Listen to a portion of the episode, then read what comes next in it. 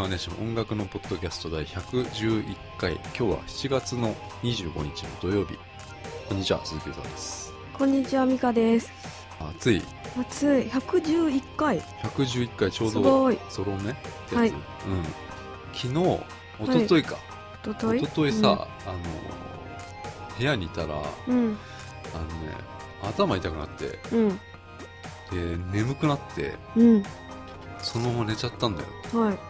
これ熱中症ですかねああ、そうかもしれない。締め切っちゃってたから締め切って締め切ってクーラーかけないで。であこれ熱中症あ、かな、うん、熱中症です。眠くなるんだようん、今ちょっと眠いです。この部屋暑いよねなんかちょっとうん。なんで窓開けないんですか？虫が入ってくる網戸、網戸にしてればいいじゃない全然。入ってくるそんな関係ないあそれが嫌なんだ。もう嫌だねでっかいハエみハエじゃないうん。蜂みたいなの入ってきたことあって、うん。その時も地獄だった外出たね、なん。で、怖いから。逃がせばいいじゃない。いや逃げないんだよなかなかね。うん。まあ というわけで、うん。えー今日はメール紹介と曲紹介あとね夏の限定企画をちょっとねやろうと思うんですけども最後までお聴きください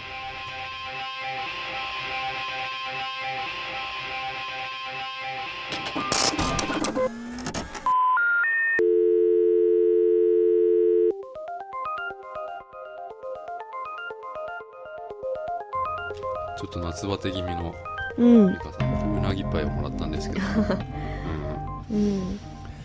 夏といえば昨日の雷あったうね、ん。雷鳴ってなかった？あそっち違うのか、ん、ゴロゴロ言ってたけどうん。全然大丈夫でした。あのー夕方ぐらいかなあれ、うん。すごい鳴ってて、うんあれってさこうピカって光って、うん。うんすぐ鳴るっていうのは近いってことでしょ、うん。そうですよね。で、うん、昨日さものすごい近かったと思うんだ、うん。でピカって光って、うん。もうすぐガラガラって落ちて、うんうんでもう本当に、うん。あ多分ねそこのビルとかうちの近くのビルとかって鏡張りみたいになってるから光がこう、ピカって光ったのが全部こう反射しちゃってうん。こっち見えるっていうなんか感じになったのよ。うん。ですげえ近いと思って、うん。外出た出てさあの危ない。手すり触っ、手すりに座ってたの、うん。そしたらさ、うん。ピカって光ってボワッと落ちて、ビリビリってきたの。ピリピリって。本当ですか？うん。これえー。あれかな、うん。静電気とかかな？静電気？でも周りの人がキャーっつって、うん。キャーっつったあのうんそうそう周りに歩いてた人がキャーっつって木の下にみんな隠れて。木の下危ないじゃないですか。危ないんだっけ、うん木の下隠れてたみんな、危ない危ない、うん、これなんだろうなと思って、来たんで電流がさ、うううん。うん。感電？感電？電気こういうの来るのかな？初めてだったよこういううん。危ない。の、うん、なんか変わりました？ちょっと食欲が出たかもしれない、うん。よかったです。うん、はい。というわけで今日ねメールを読みたいと思います、はい。えー鈴木さん美香さん初めてメールさせていただきます。あみことさんからですね。うん。で最最初冷やかし半分で聞いてたものの 今,、うん。今では毎週欠かさず楽しく聞いております。で、うん。ちょっとカッコしてごめんなさいって書いてあってね、うん。でお二人が安行き好きということでうん。勝手に親近感を抱いています、はい。ちょっと自慢しても良いですか？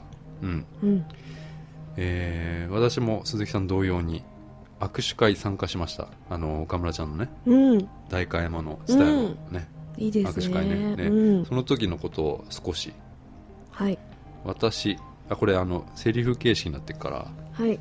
えー私、えー今日会えるのを本当に楽しみにしていました。安行。本当に？私。はい、えー今日は美容院にも行ってきましたびっくりマーク。うん。安行うん。本当に？嬉しい。素敵だよ。いや 私、うん。手離したくないんですが、うん。ダメですか？安行うん。いいよ。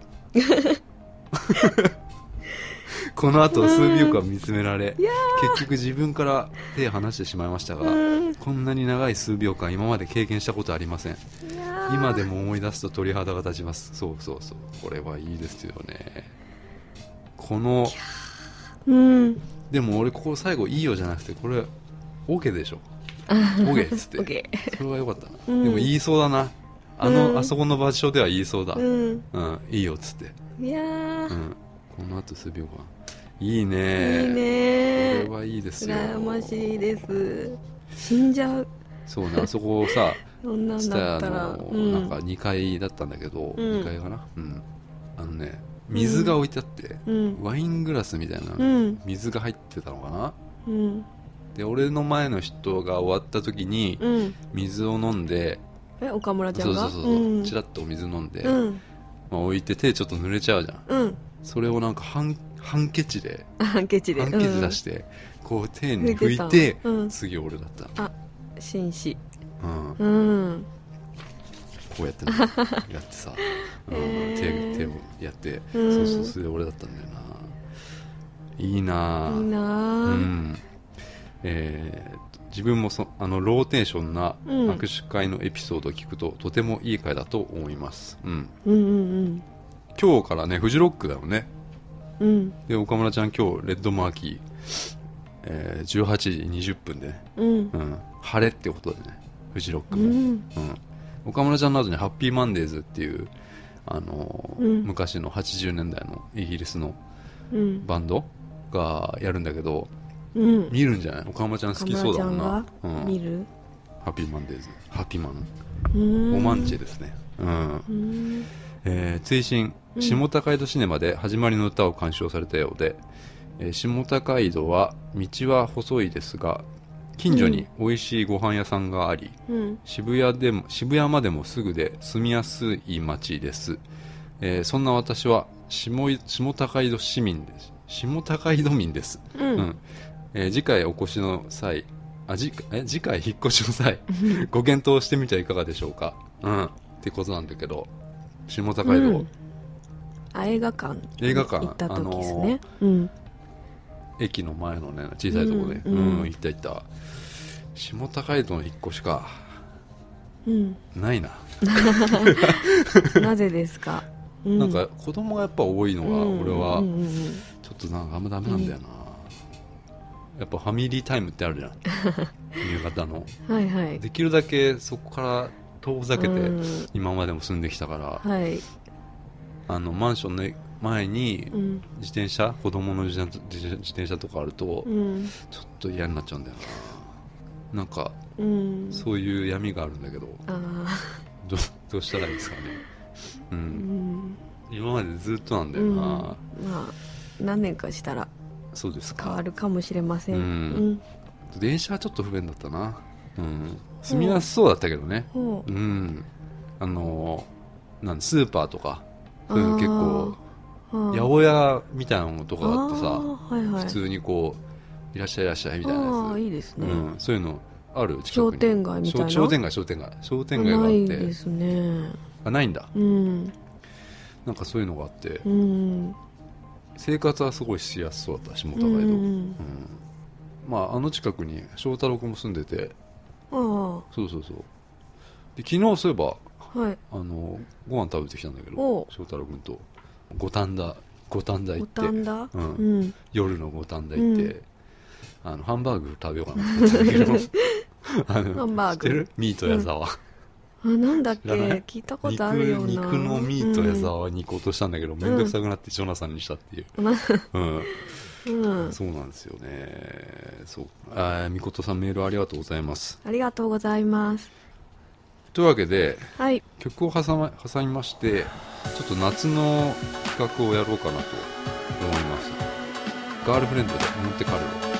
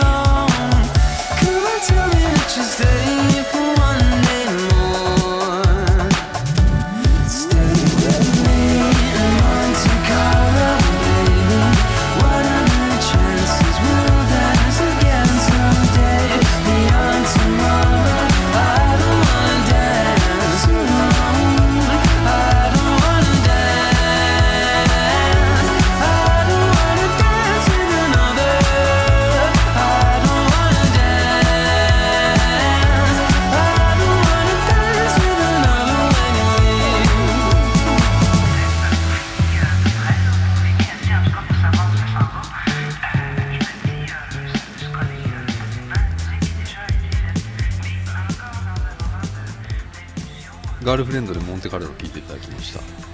UK のマンチェスターを、えー拠点にしてる4人組のロックバンドなんだけど男性3人に女性が1人入ったっていう最近ね、はい。うん、でまだねそのこの EP が2枚しか出てないんだけど、うん。結構その UK のインディーズシーンではねうん。すごいじわじわと注目度が増してて、おうん。9月から怒涛のその UK でツアーが始まったり、本当に注目されてるバンドで、もう海外のレビューサイトでもこの EP とかかなり軒並み高評価、うん。で今新しい曲とかもサウンドクラウドにアップされてるんだけどこれもちょっとねリリースが分かんないんだけどうん。かっこよかった、うん。うん。で多分ファーストアルバムこれからあのツアー終わって多分作ると思うんだけど、うん。そうしてる頃には多分日本でも結構プッシュしてるとこありそうな気がするんだよな。なんか日本人に受けそうなうん。感じかなって思って。うん、大丈夫ですか、うん。大丈夫でいやなんかぼーっとしてんだよな、うん。なんか。うん。で今日ね流してる曲はねあの4月にリリースされた「アライバーローンリーバーローン」の EP に入ってるのでこれは iTunes とかでも買えるので気になった方はぜひチェックしてみてください、えーということでガールフレンドの紹介でした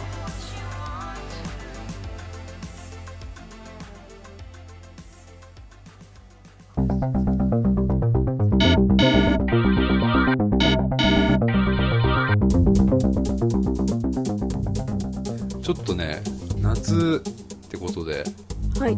皆さん夏休みね。うん。結構今ほらバラバラに撮ってたりするじゃん。うん。ねいろいろ夏休みとかうん。会社の人もさ。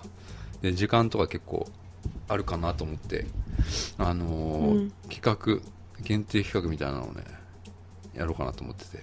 はい。で Hulu で見るうん海外ドラマっていうね、企画なんですけど。はい。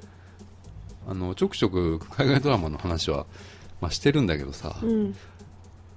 やっぱりね興味持ってくれる人って少ないんですよ。うん。海外ドラマそんなにね長いしね、ううんんなかなかこう見てくれる。映画とかは結構あの反応いいんだけどさ、うん。なかなかね海外ドラマをじっくり見る時間もやっぱりない感じでさ、うん。で一応ちょっとこう企画をねしようかなと思ってまして、はい。うん、海外ドラマって見たことある？なんか。あ前も聞いたか。なんだっけ？えー、セックスザ・シティとかか。そういうやつだっけ、うん見たことある。あー。うん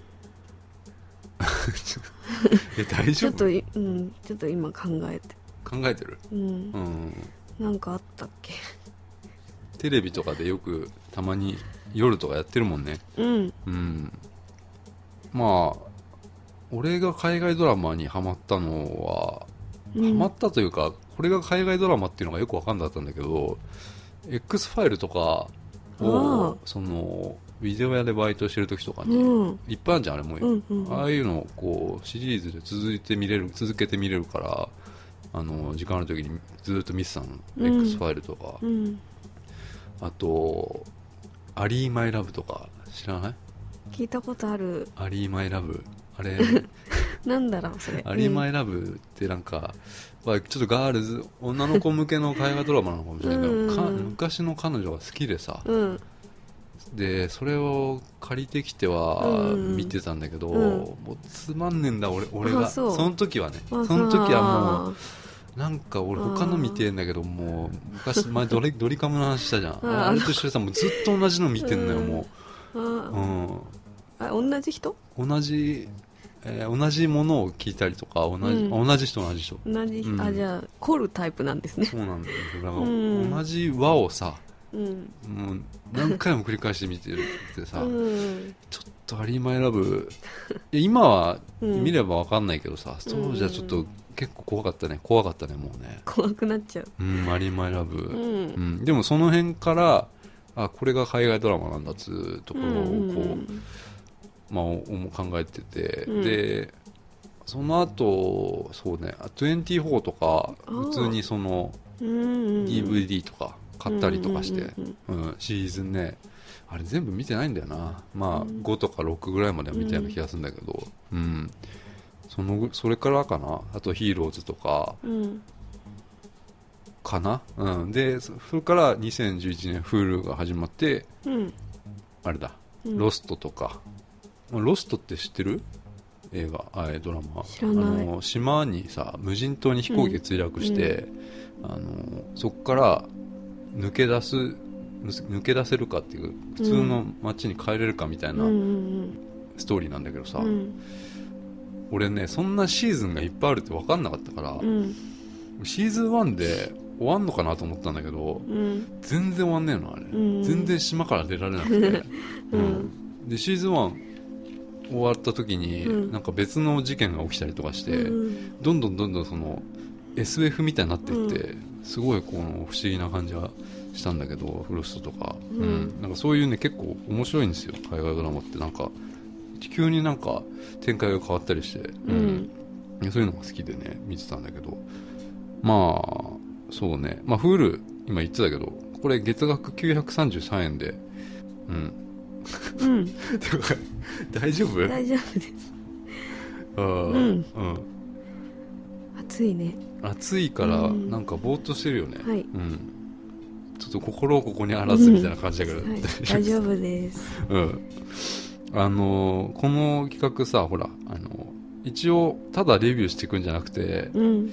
あの海外見た海外ドラマをこうレビューしていくんじゃなくて、美香さんにこうちょっとプレゼンしていく形ではい。いわゆる自分が、まあ、気になったものをさ美香さんが俺が言った中で気になったのを、とりあえず1話見てもらって、うんまあ、次週何を見たかちょっと報告はい。してくださいね、はい。うん、でダメそうならうん。もうそれで1回で終わっても大丈夫さ、うん。うん。無理することないんだ海外ドラマは、うん。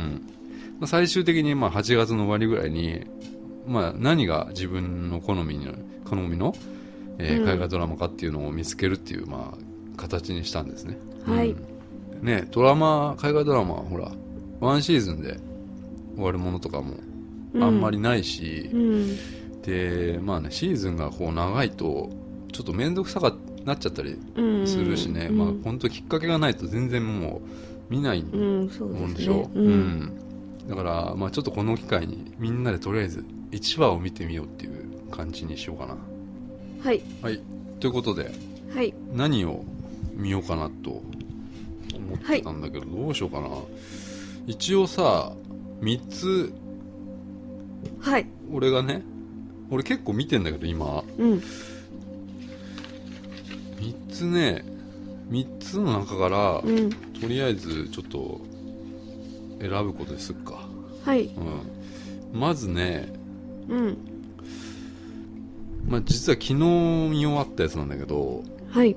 まあ、見終わったというか、まあ、シーズン2が終わったのかな。うん。うん。キリング。ほ闇に眠る美少女っていうやつうがあっんて、まあちょっとねこれはねうん。まあ冒頭その大学生の女の子が、うん。まあ、ちょっと遺体で見つかるっていうところからは始まるんだけどあはい。あのーその女の子がうん。なぜ、まあ、殺されたかっていうのを、まあうん。探っていくって話でね。サスペンスみたサスいなペンスというかねこれね、あのーどこのやつだっけな？アメリカなんだけど、はい。他にもいろんな国ではい。あの原作があっていろんな国で海外ドラマみたいにしてて俺が見たのはそのアメリカ版で、うん。まあ、Hulu にあるやつがそうなんだけど、うん。うん、キリングっていうやつなんだけど、なんていうのかな、まあ、事件を担当するのが、まあ、その殺人家、まあ、警視庁みたいな警察の殺人家の、まあ、女性刑事と男性刑事の、まあ、2人なんだけど、はい。まあ、それが主役なんだけど、うんなんだろうへなー。その女の子が殺された原因をまあ捜査していくんだけど、うん。これがまあ本当に闇が深すぎて、うん。まあ、その女の子にはこの裏の顔があるんじゃないかっていうのとか、まあ、政治が絡んでんじゃないかとか、一見普通の女の子なんだけど、うん。なんかすごい闇が深いっていう、ううんん、でこの殺されてしまった遺族側の心理描写がうん。かなり多くて、うん。いわゆるそのどう立ち直っていくのかみたいなのもうん。すげえ強いんだけど、うん。俺多分ねうん。今まで見た海外ドラマでうん。一番暗い、あ一番暗くて地味と言ったら地味なんだけど、映像的にも全然派手さはない、ううんん、で海外でも、うん。そのアメリカでもなんか途中で打ち切りになったりとか、えーうん。まあ、それは多分資金面とかそういうので、うん。結構そういう打ち切りになったりしてうるん。らしいんだけど、まあ賞も結構取ってたりとかして、うー。ん、なんだろうな。本当にこの女性の刑事があの笑うシーンがうん。ほぼなくてなんかちゃんと笑ったの見たのが、うん。1シーズン目のうん。最終話ぐらいで、へうん、13話だっけ、ーううん。んもうそういうやつでさまあ、うん。一応見どころなんだけど、うん。まあ、この俺はキャラクターがすごい良くて、うん。えー特にその男性の刑事が、まあ、ホールダーっていう人なんだけど、このホールダーっていうのが最初1話出てきた時にまさかこの人主役じゃねえだろうなっていうぐらい、うん。ボロボロなんだよね なんか服とかもすげえダルダルの着て着てて、あパーカーとか普通に刑事なんだけども、あんま刑事っぽくない感じ、うん。ジャンキーみたいな感じで出てきて、本当の他の海外ドラマ24とかだと一番最初に死ぬようなうん。あの役の存在感というか、それがね逆に良くてうん。いいなと思って、うん、でこれがこの作品がどんな人におすすめかっていう一応さ、うん。その見どころとうん。どんな人におすすめかっていうのをうん書いてきたんだけど、うん。まあ、日本で言うと継続ってあったでしょ？うん。真山と芝。見た？見てない。あのね継続ってあったじゃないですか、うんうん名前知ってるよね、うん知ってる。あ好きなやつですよね。俺好きなんですよ、うんであれはさ結構、まあ、能力とかちょっと超能力的なものあったけどそそういうのがない感じのう。ん継続っていう。うはい。だから継続好きな人は多分ハマるんじゃないかな、うん。その中谷美紀と渡部篤郎のあのコンビのようなうん。感じだね。あのあれのもっと本当暗い。あれもえ映像的にはすごい暗かったけどうん。そういう人にはかなりいいかな。うん。でこの女性の刑事うん。が工藤静香に似てんだよな。もう見見れば見るほど、うん。工藤静香に見えてきちゃって、へえ。気になるな。うん。まあ、ちょっと、あでもプリントアウトしてきてないな。あ一応これがポスターなんだけど、まあ、うんこのキリングっていう真ん中のやつね、あこの人が工藤静これこれじゃないんだ。あこれじゃないの？あのその死んでしまったローズっていう。工藤静香気になるな、工藤静香に似てんだよな、うんへえそうそう、うん。まあ、まずはまず1個目はそのねキリング闇に眠る少女なんだけどで次なんだけどでも前もね、うん。ちょっと話したんだけど、うん。ホームランドホームランド、うん。俺話した、言ったよね、うんこれはねあのー、久しとかもグレイの久しとかも多分見て、ツイッター見たら、うん。ホームランドのこと言ってたから、うん。見てんじゃないかな。これはあのアメリカのうん。CIA と、うん。あのイスラム系のテロの話なんだけど、まあ、スケールがとにかくでかい、うん。これ24のうん。制作スタッフが多分いや絡んでるんだと思うんだけど、あの主役はその CIA の女性捜査官このん。右側の人なんだけど、うん女の人。ううん。んあのアメリカ兵が、うん。まあ、2003年にそのイラクに拘束されて、うん。まあ、行方不明になってたんだけどね、うん。でそれが死亡されたとずっとされてきて、ううんんそれがね、まあ、生きたまま発見されて、うん。その兵士がアメリカに帰ってくると、でアメリカでは英雄が帰ってくるみたいな、うんこの人が、うん。この左側の人が、うん。英雄みたいに帰ってくるっていう。うん。英雄が帰ってくるとなってでもまあ CIA のその何人かの人はちょっといろいろな情報を仕入れててもうすでに、うん。ちょっとおかしいんじゃないかと。うん。こんな何年も殺さずに殺されずに、うん。殺さされず殺されずにうん。生かされてるのもおかしいっていうことで、うん。ちょっとおかしいんじゃないかっていううん。ことになって、まあ、彼はそのアメリカ兵なんだけどそのスパイなんじゃないかっていう、疑うっていううん。話なんだけどこれがなんかね分かんないんだよね本当にこっちもその見てる方も。うん。本当に英雄なんじゃないかっていう描写とうん。あれちょっとスパイなんじゃないかっていう描写うんこっちもなんかすごいわかんないんだよね。へー。うん。なんかよくドラマとかでもう完全に悪役みたいな感じの、ね、描写ってあるんだけうん。どそれが全くないんだよね。もうへえ善人の顔うん。をしてるわけよ。うんだから全然わかんない。うん。そこがねもうずっと見てても飽きないかなっていうのはあった、うん。うん、なんかこの女性の、ね、捜査官 CIA の女性捜査官はねあの表では英雄として接するのよ、うん。ででもその裏ではうん部屋を捜索してたりとか裏でこうん裏では疑ってるって疑ってる。ううんん、バレちゃいけないから、ううん。帰国した時にアメリカに。うん。記者会見やるのよ。うんうんでその時にその映像をうん。みんなで CIA の人が見て見てるんだけどうん。あの手の動きとかがおかしいとかなんか信号送ってんじゃないかとかうん。なんかちょっと挙動不審だとかう、んうんなんかそういうなんか、でもそれがこっちも分かんないけど、うん本当に何なのかっていうのが、ううん。ん。そういうところがすごい面白いんだけど、うん。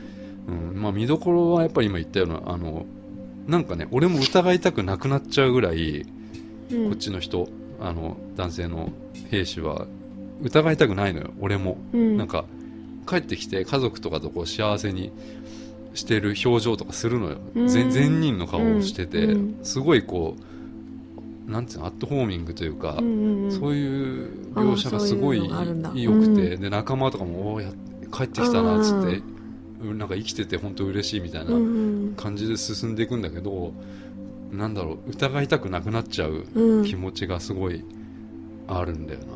うん。うん。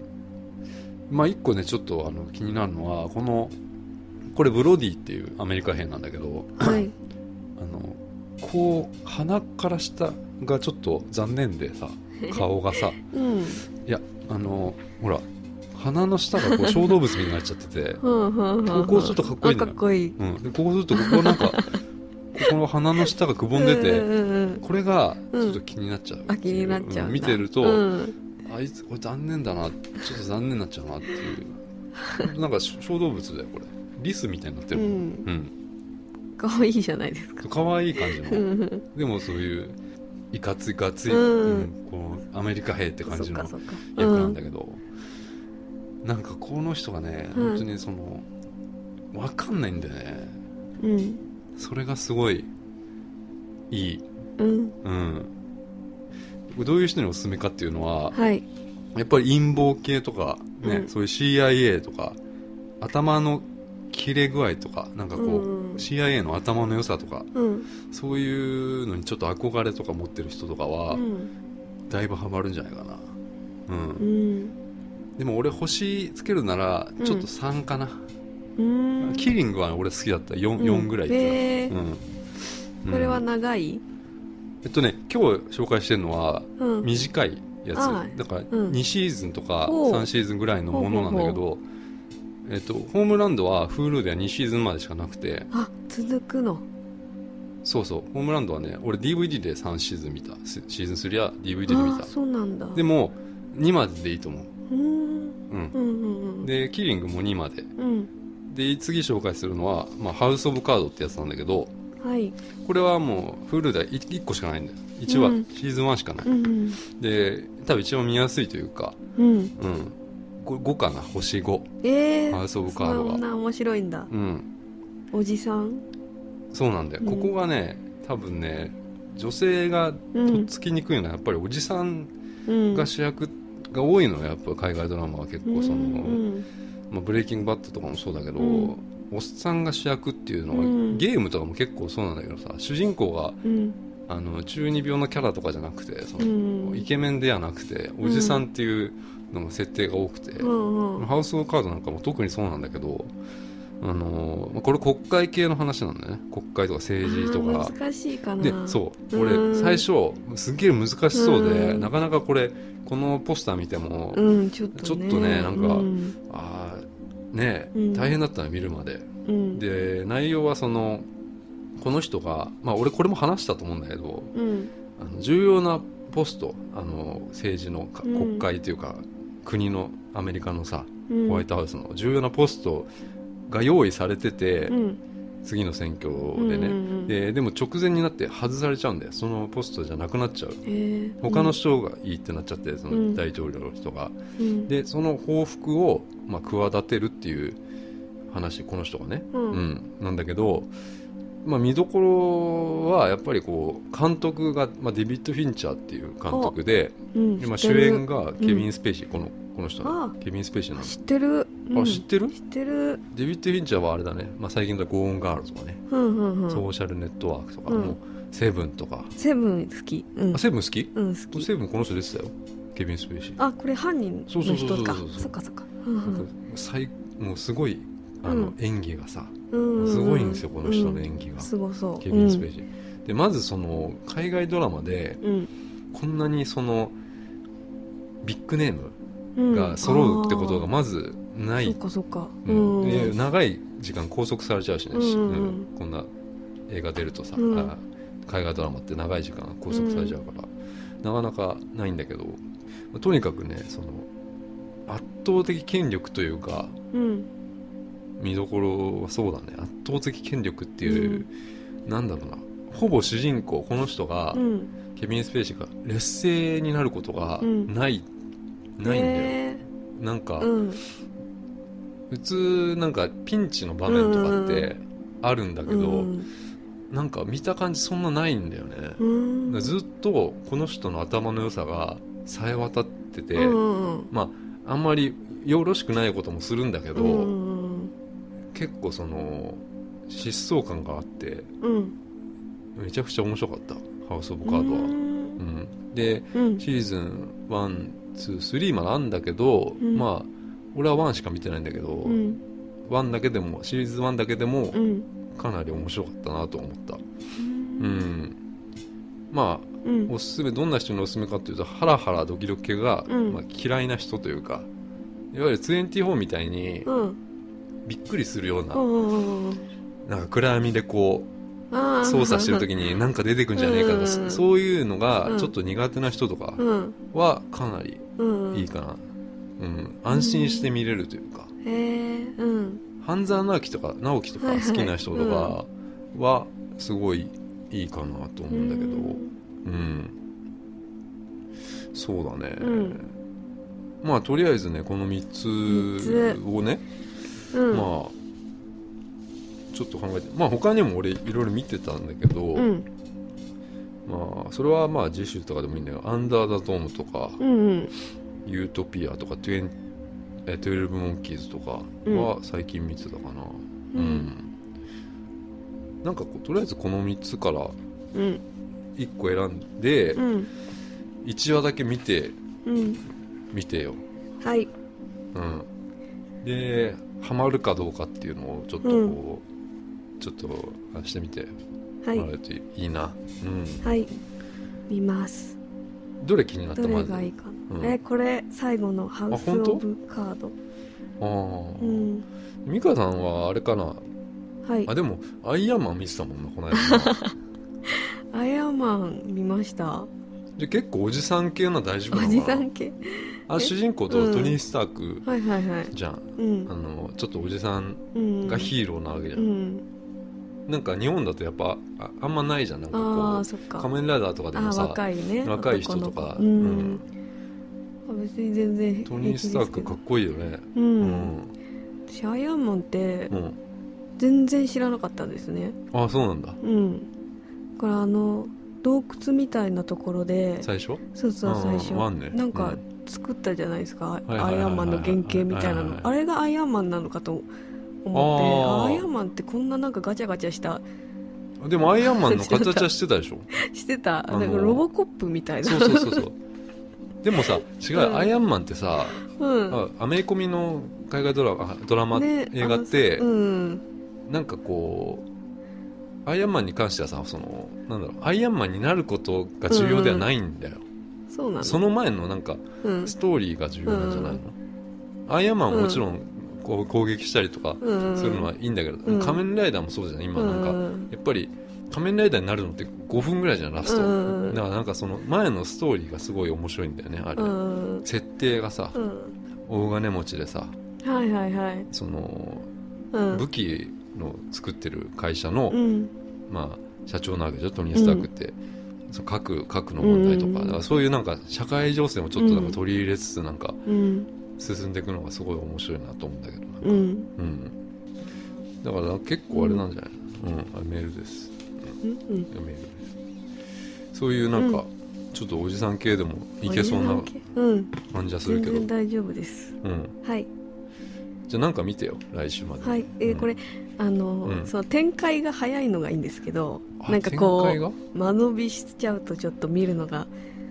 ああはいはいはいはい、うん。でやっぱ海外ドラマ 1, 1話ってうん。だいぶ静かに始まったりするのよ,、そうですよね。うん。だからそこで、うん。あーちょっと違うかなと思ってみんな見るのやめちゃうんだよ、うん。で1話って結構伏線をいろいろ張ったりとか、うん。謎をこう残して終わるから、うん1話をとりあえず乗り切れれば、うん。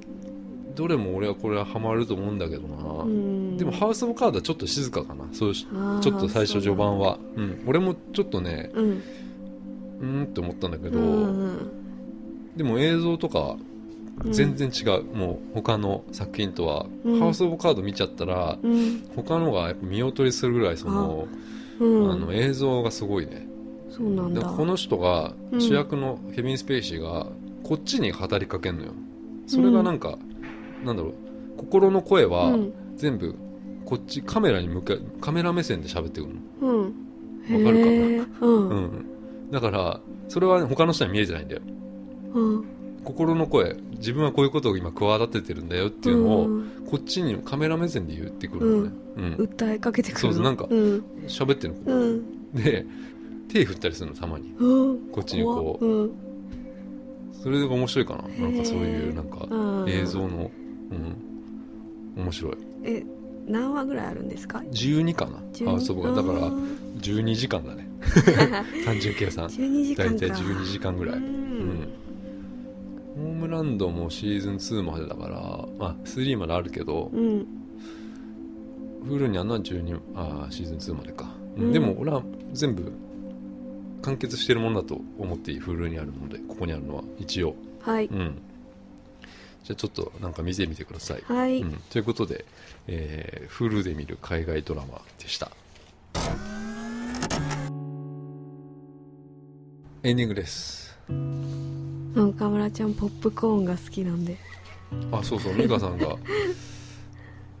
ポップ、うん。あのお菓子何が好きですかって言ったらあなんだっけ？デイトのやつかトのそうそうデートの。質問できるの？あれ岡村ちゃんに。そうなんですよ。Q&A のコーナーがあって。あ質問したら、うん、うん。お菓子何が好きですか？そうそで質う問したら？岡村ちゃんの好きなお菓子は何ですか？って 質問。私でももうすごく前に送った質問で。それに今答える？そう今答え答えたかったのかな？うんじゃああれ1週間に1回更新されるんですよ。何個？2個だけ。2個？1週間に1回2個更新さそれて。すごいじゃないですか。それでうーんと日曜日月曜日のになるうん。あ12時に更他新されるんですけうん。ど、おで見ててあなんかこの質問見覚えあるって思って開いたらあ「美香さん」って書いてあったからああ私かと思って。他の質問ってさ、うん。どんなの？その他に結構な量の答え流してんのこう書いてあるじゃなくていみんな一言二言。言。そのお菓子ポップコーンだよね、ポップ好きなことコーンとかって。とかって書いてある。それを答え。うん。あとかですよ。そうんん。であのツイッターってさ、うん。安い駅インフォの方ってさあれうん。自分でやってんの、あれ違うでしょ？あれ？なんかうん俺自分でやってんのかなと自思ってさ。分でやってそうな時もありますよね。あるある。ううん。んそのなんかポップコーンとかとかそういうなんかうん。口調？うん口調とかうん文章書きそうだな、うん。書いてるような時あるじゃんなか、うんあれ自分でやってんのかなと思ったりするんだけど、うん。うん。ね。岡村ちゃん。ね。ちょっと不思議なえうん。とこあるよね。うん。うん。デート。そっか。だね。うん。うんはい。いやあのさうん。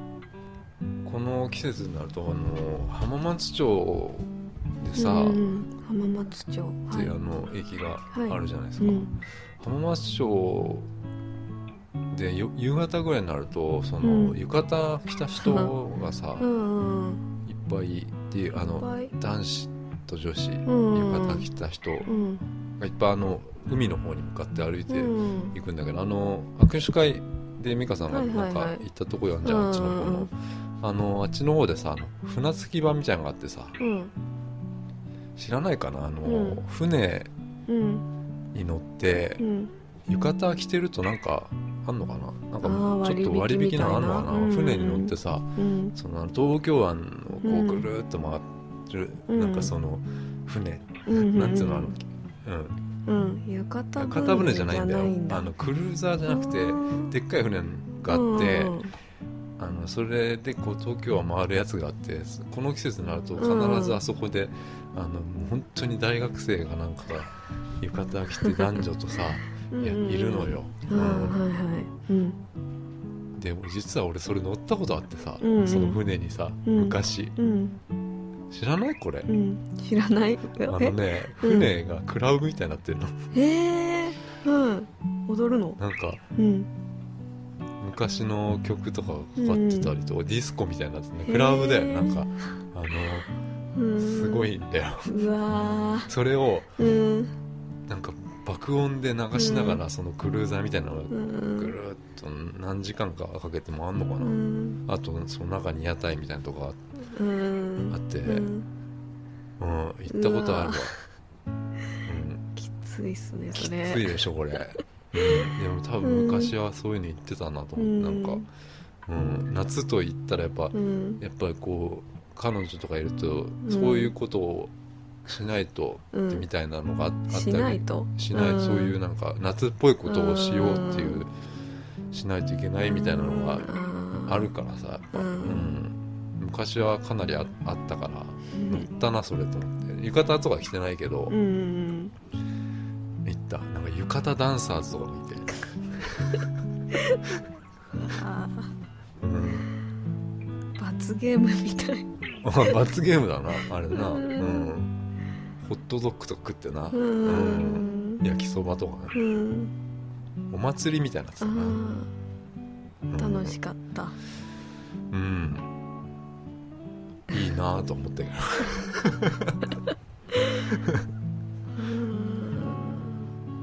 そんな夏なんだよな。うんうんそういう。でもそういうとこ行ったら行ったで楽しめるでしょ。そうなんだよ。だから、うん。なんだろう。これはまあ先週話したからやっぱキャラクターなんだよな、うんキ私ャラクターだよね。ダメだな。キャラクターを作っちゃったんだな。また俺が一つここで、もうそういうの行く自分なんてみたいなのがうん。多分あるんだろうな。当時はやっぱりうん。行こうぜみたいな感じだったからな、なんかそういう行って当たり前みたいな、うん行きたいって言われて。行きたいって言われておおいいねいいねみたいになってさ、ううんんあのその昔の暗かった自分、うん。さよならみたいな感じでもう、うん。うん。すごいこう楽しんでたような気がするな。いやあのそう。2人ではなかったからその友達あとかうんうんうん4人ぐらいとか。本当に楽しい？あそれは分かんない。うん。だからうん。うん。楽しい。本当に楽しいか分からないな。客観でも疲れるとは思う。疲れる。あうん。疲れる。だからその疲れるのがもう面倒くさいっていううん。のがあってもうなんかもう恋人とかもいいやってなってるね。もううん。もう面倒くさいのが。めんどくさいね。ううん。それがあるね。本当に楽しいかっていうのはうん。分かんない。ほぼ幻だと思うよ。